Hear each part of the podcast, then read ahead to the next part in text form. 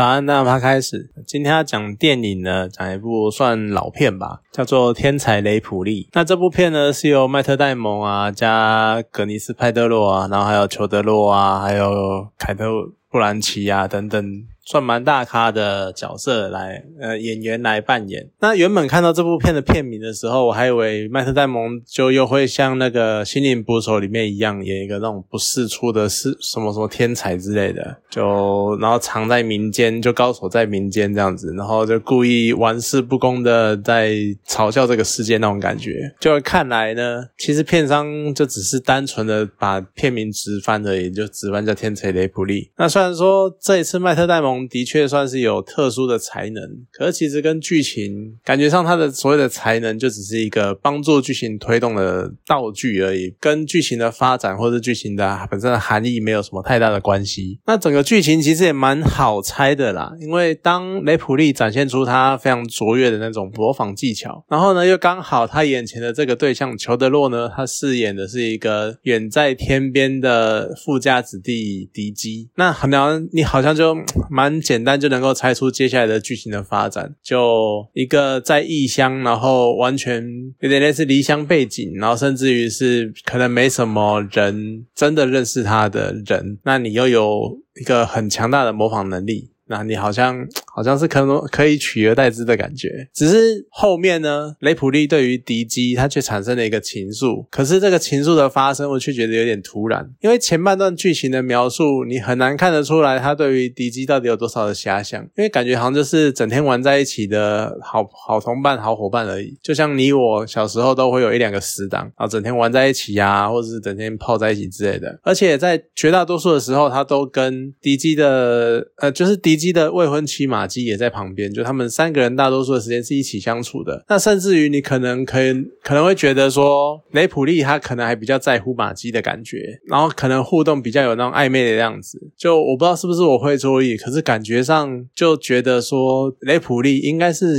比较喜欢马基，而不是喜欢迪基吧？可是到底为什么会这样子发展？那如果真的的确照剧情说所演出来的，就是雷普利他真的对迪基有一些。同性恋的倾向的话，或许可能我的解释会偏向，可能就是雷普利他在私底下一直不断的扮演敌机的时候，有产生一种错乱的感觉。就有的人呃不知道怎么讲，因为有的譬如说有的演员他们在演某个角色的时候，不断演不断演，可能会演到爱上这个角色，有一种那种感觉，就有点幻想，有点有点幻想，有点虚幻的那种，或是那种错乱的感觉。那这是我的一种解释的。那当然还有另外一种解。释是有可能，人其实麦特戴蒙呃雷普利他只是看出了敌机多多少少有这么一点点的倾向，所以在最后关头的时候试图想要用这个。这一点来影响他，但是却失败了。那当然，在雷普利失手打死了敌机之后呢，一个邪恶的小魔鬼就占据了他的心灵。因为就像我刚刚讲的，你领人家老爸的钱，然后再国外这么吃香喝辣，然后过非常奢华的生活。那眼前这个富家子弟呢，又不能算是真的有多少人真正的去认识他或干嘛的。你只要假冒他的名字，你就然后去一个新的地方，你就可以不断的拿他家里的钱，然后再挥霍这样子。所以呢。哎，他就开始产生这个念头。那这个时候呢，前面埋了一个伏笔，就是梅雷迪斯这位女士出现了。其实我觉得梅雷迪斯的那个存在是蛮关键的，因为就是因为雷普利他想要再更进一步的融入整个上流社会的生活，然后非常自然而然的就是跟大家互动之类的。那他试图呢，就跟他就试图跟梅雷迪斯去接触，因为他想要有点算是利用梅雷迪斯去进一步的跨入上流社会。那可。能就可以让他的身份更稳固之类的，即便那可能是假冒的。可是就是因为跟他接触，另外一方面呢，马基因为认识他，所以然后又跟他在问一些关于敌机的事情，所以普利才会在梅雷迪斯跟马基之间那种。左吃右出那种不知道怎么办，然后就是两个人毕竟会相遇嘛，那你也没办法，就是同时你不可能同时化成两个身份面对两个人，所以就会有一些矛盾或者是一些很尴尬的时刻出现。那他可能在这样的状况下就渐渐的露出呃失去平衡，然后露出马脚。那这边讲个题外话，就是当饰演梅雷迪斯的凯特布兰奇，然后跟饰演马基的格尼斯派特洛两个人在演对手戏的时候，我觉得那一个画面有点让人家不忍心。继续看，因为相较于凯特·布兰奇，他很自然而然的去呈现梅雷迪斯那种遇上暧昧对象的未婚妻，然后他流露出了一种尴尬，或者是然后很慌张，试图去解释自己的清白，但是好像又有点心虚的那种感觉。然后凯特·布兰奇非常自然而然的去呈现这个样子，可是格尼斯·派特洛他去诠释玛姬的角色呢，却就因为玛姬他遇到了梅雷迪斯，这个是一个他怀疑他是小三，然后呢就有一种伤心，而且甚至于觉得说迪基是不是不在 爱自己了，然后有一种被抛弃的剥夺感，然后他就有一点嫉妒这个小三的那个样子。可是格尼斯·派特洛在诠释这种感觉的时候，却又好像有点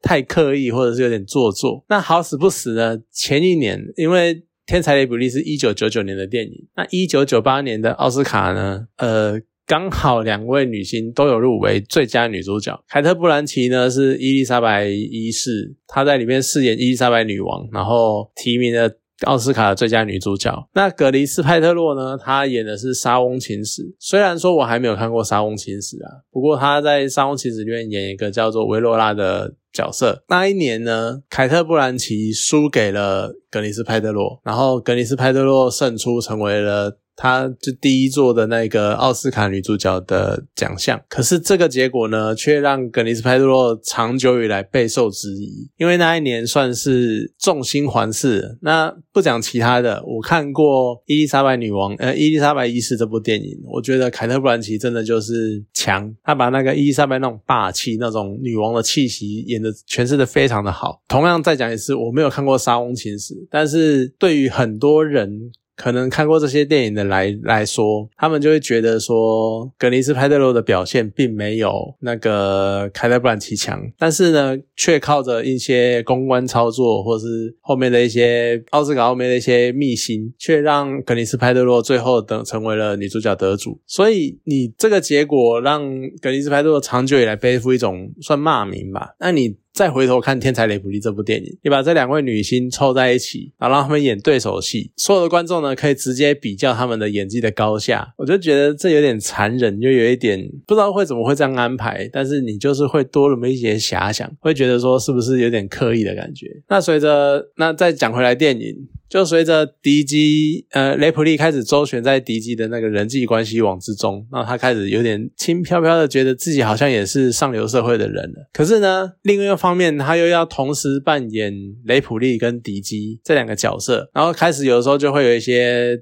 破绽。虽然说他可能还很自以为聪明的，譬如说还会写信给对方啊，感觉好像他们还有保持联系之类的。可是这长久以来还是会有一些不合理或不合逻辑的地方。那你接下来的发展？就跟千古以来所有的骗子一样，就是为了圆一个谎，他找说更多个谎来圆这样子。那他甚至于。背后呃，最后又逼不得已再次发生了，再次犯下了一个杀人案件，因为要解决一个已经开始，甚至于是已经发现他的真实身份的人。那这个出乎雷普利预料的发展，当然一定会引起警方的注意，然后开始追查雷普利的来历。大概看到这边呢，你就会想说，那接下来大概就是啊，反正雷普利一定会被抓包啊，譬如说警方可能发生了什么关键啊，或是。身边的枕边人发现了什么一些蛛丝马迹，然后最后揭露真相，这样子大家都会以为这个样子。可是呢，这部电影最有趣的点就是雷普利呢，他最后居然靠着三寸不烂之舌说服了迪基的爸爸，然后相信呢，迪基他其实杀了他的好朋友，然后再潜逃，然后他也不知道他在哪里，然后他就这么消失在这个世界上，这样那种样的样子。然后呢？因为迪基他把迪基塑造成杀人凶手，所以他借由迪基爸爸的手，毕竟爸爸他不会想要让自己儿子。可能受苦劳之类的，那既然他在绕跑，我大不了就不要认这个儿子，但是也不希望他什么受苦受难之类的，所以他借由迪基爸爸的手呢，把整起案件压下来，你就会发现哇，原来还可以这样玩。然后呢，就只只剩下一个格尼斯派托罗饰演的马基，他就觉得说他知道了真相，他开始怀疑就是雷普利杀了迪基，但是一来他没有证据，二来就是他身边的也没有人挺他，然后呢，所以他最后也只能无力的就是哭诉，然后。骂雷普利，但是就怎么样子？那雷普利最后就这样蒙混过去了。其实我觉得这样的结局算是蛮令人意外的啦。毕竟我们看多太多太多，就是这种剧情最后要走向一个蛮正向光明的结果，就是呃坏人一定会被绳之以法，然后一定会真相一定会水落大出，呃水落石出之类的。所以。哎，多多少少有点新鲜感。那雷普利的动机，他其实非常的单纯，然后又非常的真实，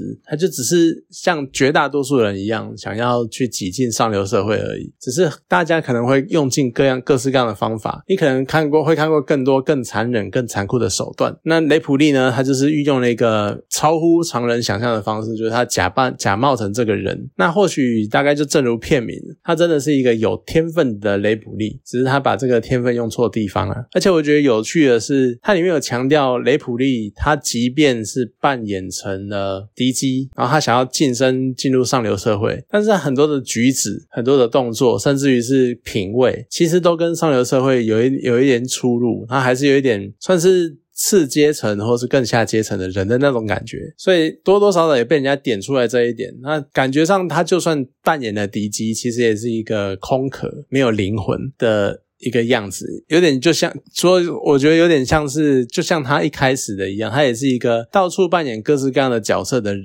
可是他却没有办法真正的获得那些角色应该承受的掌声，或是鼓励，或是成就感。他就像一个空虚的灵魂，然后不断的去变换自己的面相，然后去游走在这个世界上一样。所以我觉得这一部算是一个蛮算蛮有趣的作品啊，因为你可能会觉得说，你第一个印象会觉得这应该。嗯，应该你开刚开电影的时候，你会觉得说这部电影应该是个坏结局，但是看到最后，你会发现第一印象会是啊什么，居然是个坏人逃，呃，就是逃出法网，就是逃脱，然后就是逍遥法外的那个结局，那怎么会这个样子？但是你再进一步的去想，其实他有没有被抓到，有没有被真相被揭露，根本就不重要，因为他从头到尾都只是一个空壳而已。所以我觉得算是一个真的算是蛮有趣的电影。好啦，今天这部电影就讲到这边，谢谢大家。